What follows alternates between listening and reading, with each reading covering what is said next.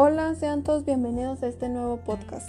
Mi nombre es Jocelyn Rivera y a continuación les hablaré sobre precios como estrategia comercial para mercados internacionales, que es de la materia de estrategias de precios y venta.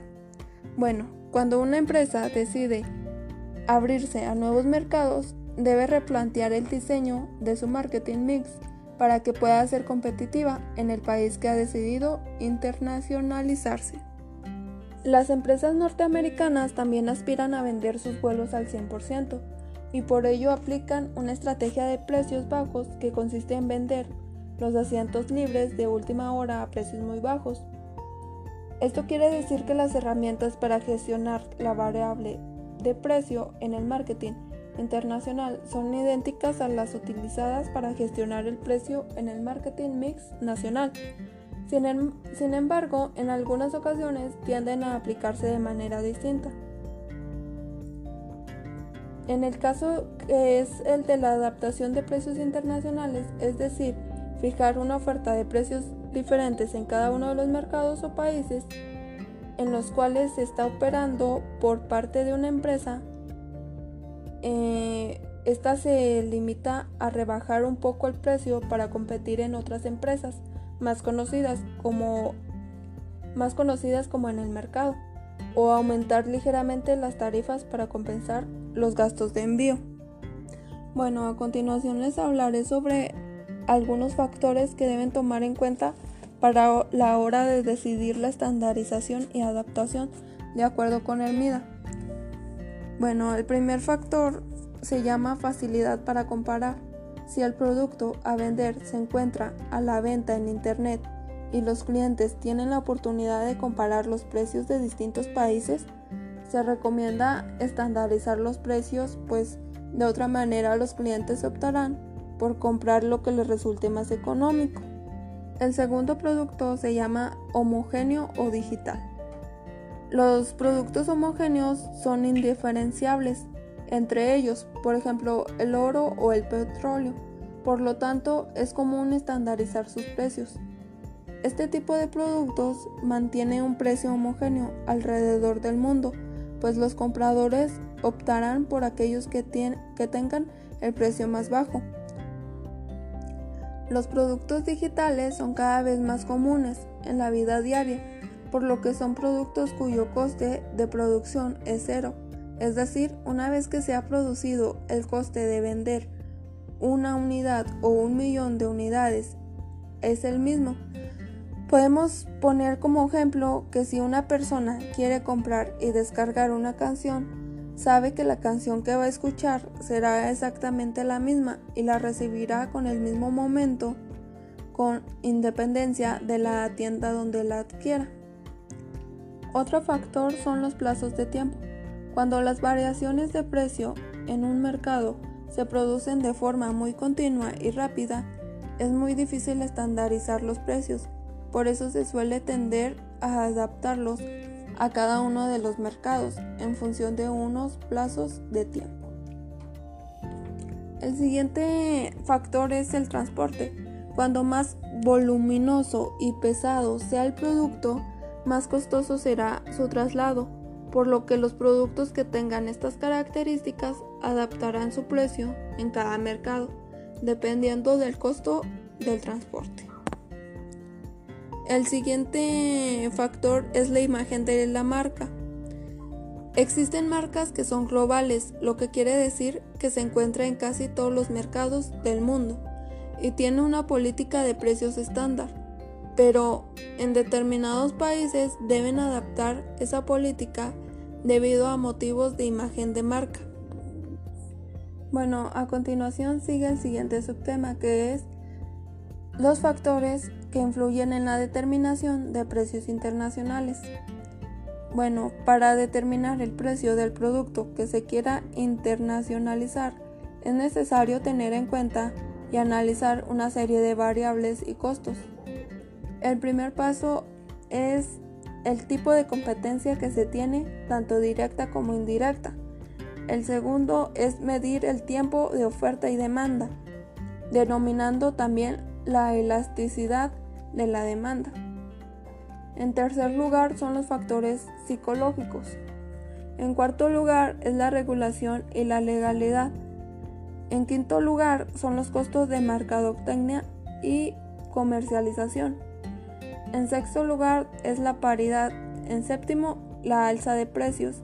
Y en octavo, los aranceles y el gobierno.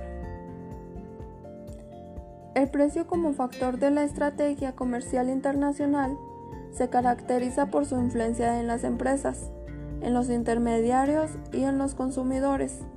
Es la única variable que produce ingresos, posiciona el producto y la compañía. También está condicionado por el canal de distribución seleccionado y repercute psicológicamente en el consumidor final.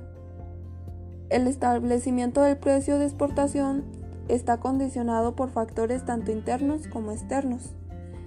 En la parte interna se clasifica como filosofía de la compañía, recursos financieros y humanos, inversiones, producción, características del producto, marketing del producto o servicio. Y en el externo es el entorno competitivo, el mercado internacional, el sector, la competencia local e internacional, consumidor final e imagen.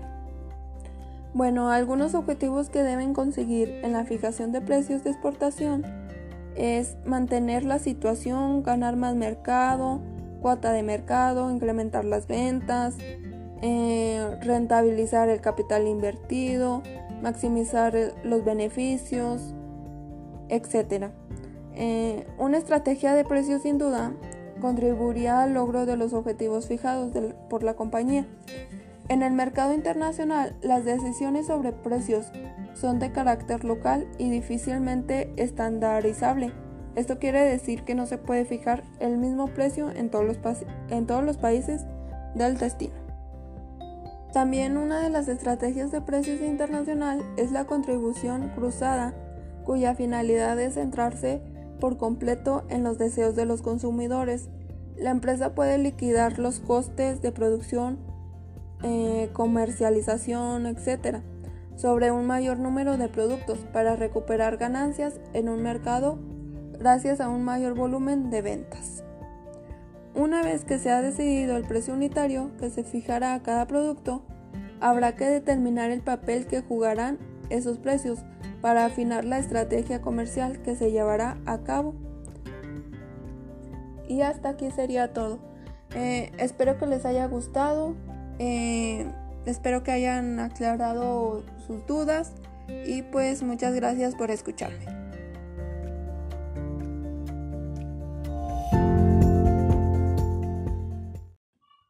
Hola, mi nombre es Jocelyn Rivera.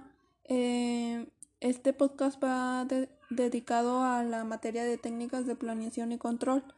Eh, el tema principal, bueno, que enfoca en esta, en esta sesión es gestión de calidad total, pero pues algunos, algunos subtemas o temas que vamos a ver eh, va a ser, eh, van a ser los procesos y desechos, el método FIFO, eh, los procesos para identificar problemas, el Just in Time y la satisfacción al cliente. La gestión de la calidad total establece unos principios básicos para poder implementarla en una organización. Estos son la calidad, el cliente como una prioridad, tratar como decisiones justificadas mediante hechos y datos, hacer una priorización de actividades, control en origen de la actividad y tener un trato respetuoso hacia las personas.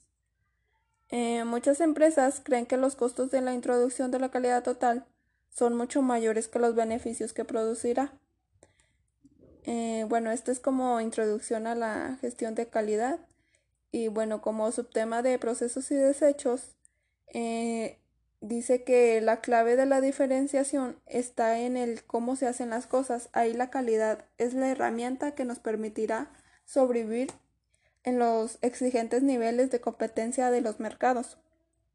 Al momento de enfrentar al cliente, y a la competencia de la prioridad siempre será la calidad de los productos y el mejoramiento de la calidad de los servicios. Eh, también Además de evitarnos estos malos ratos, con la gestión de calidad se consiguen otros objetivos como mejorar la calidad en los procesos, lo que a larga se traduce en una reducción de pérdidas, los retrasos y los desechos por reproceso. Es, en definitiva, en un aumento significativo de la productividad de la empresa. Bueno, el método FIFO es un método de valoración de inventarios que valora las existencias vendidas, el precio de las unidades más antiguas. El FIFO se trata de un método contable muy útil a la hora de calcular del valor de un inventario. Este inventario, por su naturaleza, puede ser de productos de la empresa, las materias primas con las que trabaja o también componentes necesarios para su producción habitual. Las siglas que dan lugar a su nombre proceden a la expresión inglesa que se llama first in for out, es decir, lo primero que entra y eh, lo primero que entra eh, primero que sale. El criterio FIFO es muy recurrente a la hora de valorar inventarios compuestos por productos caducos o percederos. En otras palabras, se seguirá el orden necesario para que las piezas a las que primero se les dé salida sean las próximas a caducar o alcanzar una obsolencia. Eh, un ejemplo de FIFO eh, podríamos poner como simple ejemplo el de los mercados de alimentos, donde, donde se intenta dar salida a los primeros productos que antes que llegaron a las existencias y que más pronto puedan tener su fecha de consumo preferente. Bueno, otro tema es el de procesos para identificar problemas. Eh, en este, en primer paso se analiza el problema en segundo paso es pensar en soluciones alternativas. En tercer paso es evaluar la mejor solución. En cuarto paso es implementar un plan. En quinto paso es evaluar la eficacia. Y pues estos serían los pasos y así se los hago saber de manera breve. Y pues esto ayuda mucho a resolver problemas dentro de una organización o de una empresa o de un local o de cualquier, de cualquier situación que, que esté, que pues se presente un problema, ¿verdad? Bueno, otro tema que vamos a ver es el método Use in Time, que a este se le denomina un sistema de justo a tiempo.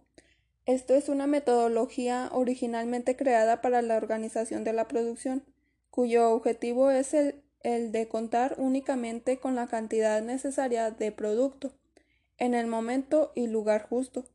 También sirve para eliminar cualquier desperdicio o elemento que no aporte valor. Y pues actualmente el sistema de Use Item se aplica de forma generalizada en los procesos logísticos de los almacenes con el fin de conseguir la mayor eficiencia posible en toda la cadena de suministro. Bueno, como último tema tenemos la satisfacción del cliente. Esta este, se, se, puede definir como el sentimiento o la actitud del cliente hacia un producto, una empresa o un servicio prestado por una empresa.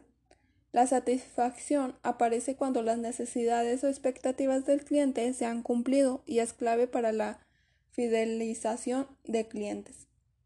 Este cumplimiento se puede basar en factores tangibles, por ejemplo, calidad de un producto, retraso en la entrega, o factores intangibles, por ejemplo, el comportamiento de su personal hacia el cliente.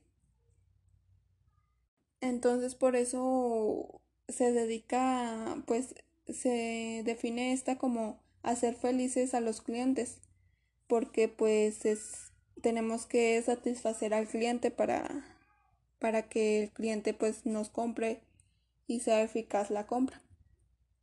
Y pues esto sería todo de mi parte y espero que les haya gustado este podcast y que sea de gran importancia esta información. Eh, muchas gracias, me despido.